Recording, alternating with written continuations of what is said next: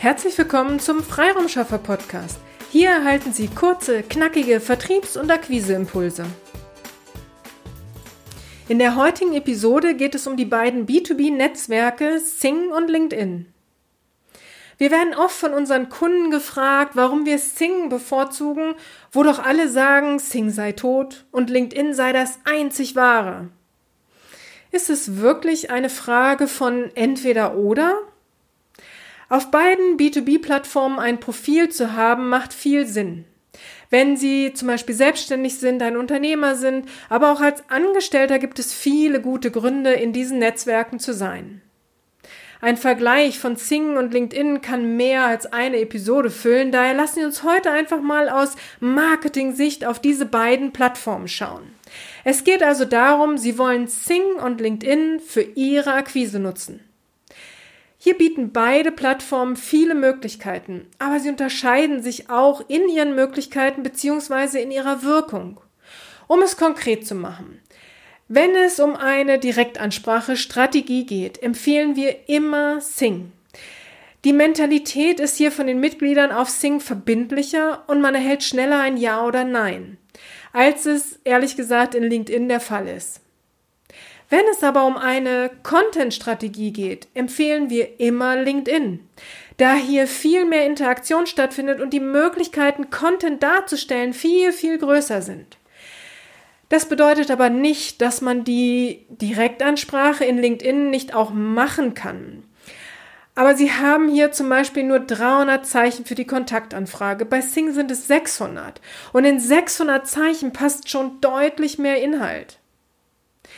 Probieren Sie es gerne einmal aus, ähm, auf beiden Plattformen eine Direktansprache zu machen und teilen Sie uns gerne Ihre eigenen Erfahrungen mit. Wir sind gespannt auf Ihr Feedback. Nehmen wir die Content-Strategie. Sie können auch in Sing Content posten. Klar. Sing hat hier auch echt nachgeholt und an der Darstellung auch schon einiges geändert, aber es kommt unserer Meinung nach nicht an LinkedIn ran. Probieren Sie es auch gerne einmal aus. Posten Sie einen Beitrag bei Sing und den gleichen Beitrag dann auch bei LinkedIn und schauen Sie, welche Reaktionen Sie erhalten. Aber fairerweise muss man natürlich sagen, es kommt auch darauf an, wie viel Kontakte Sie in dem jeweiligen Netzwerk haben und wie aktiv Sie selbst auf der jeweiligen Plattform sind. Ähm, das hat dann mit dem Algorithmus zu tun, das hat damit zu tun, wo Ihre ähm, Postings dann angezeigt werden. Also so, so ganz ähm, kann man es nicht vergleichen, es sei denn, Sie sind in beiden Netzwerken sehr aktiv. Aber trotzdem ist es mal, um Erfahrung zu sammeln, eine Möglichkeit, posten Sie einfach auf beiden Netzwerken einmal den gleichen Beitrag und schauen Sie, äh, was Sie dann an Reaktionen bekommen. Aber lange Rede, kurzer Sinn, es ist unserer Meinung nach eben nicht eine Frage von entweder oder sondern wie immer geht es darum, ein Vertriebsziel festzulegen. Also danach entscheidet sich, welche Plattform zum Erreichen ihres Ziels für sie dann das, äh, die richtige Plattform ist. Sing hat Vor- und Nachteile, LinkedIn hat Vor- und Nachteile. Also von daher schauen Sie, was Sie machen wollen. Geht es darum, Ihr Netzwerk zu erweitern, ähm, eine Direktansprache zu machen? Geht es darum, in die Sichtbarkeit zu kommen? Sie müssen einfach ein Vertriebsziel festlegen und danach dann Ihre Strategie auslegen. Welche Erfahrungen haben Sie mit Sing und LinkedIn gemacht, wenn es um den Vertrieb geht? Also teilen Sie uns dies gern mit.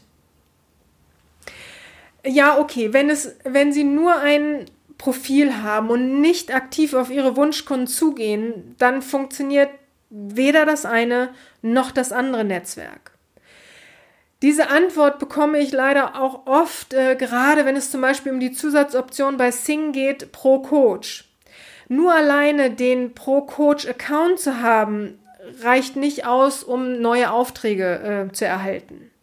Aber ein gut gepflegtes, normales Sync-Profil, also mit normal meine ich ein Sync-Premium-Profil, ähm, wenn Sie das aktuell halten, gepflegt halten, dann aktiv in die Ansprache Ihrer Wunschkunden gehen und einen auf Ihre Wunschkunden zugeschnittenen Text nehmen, dann funktioniert das durchaus.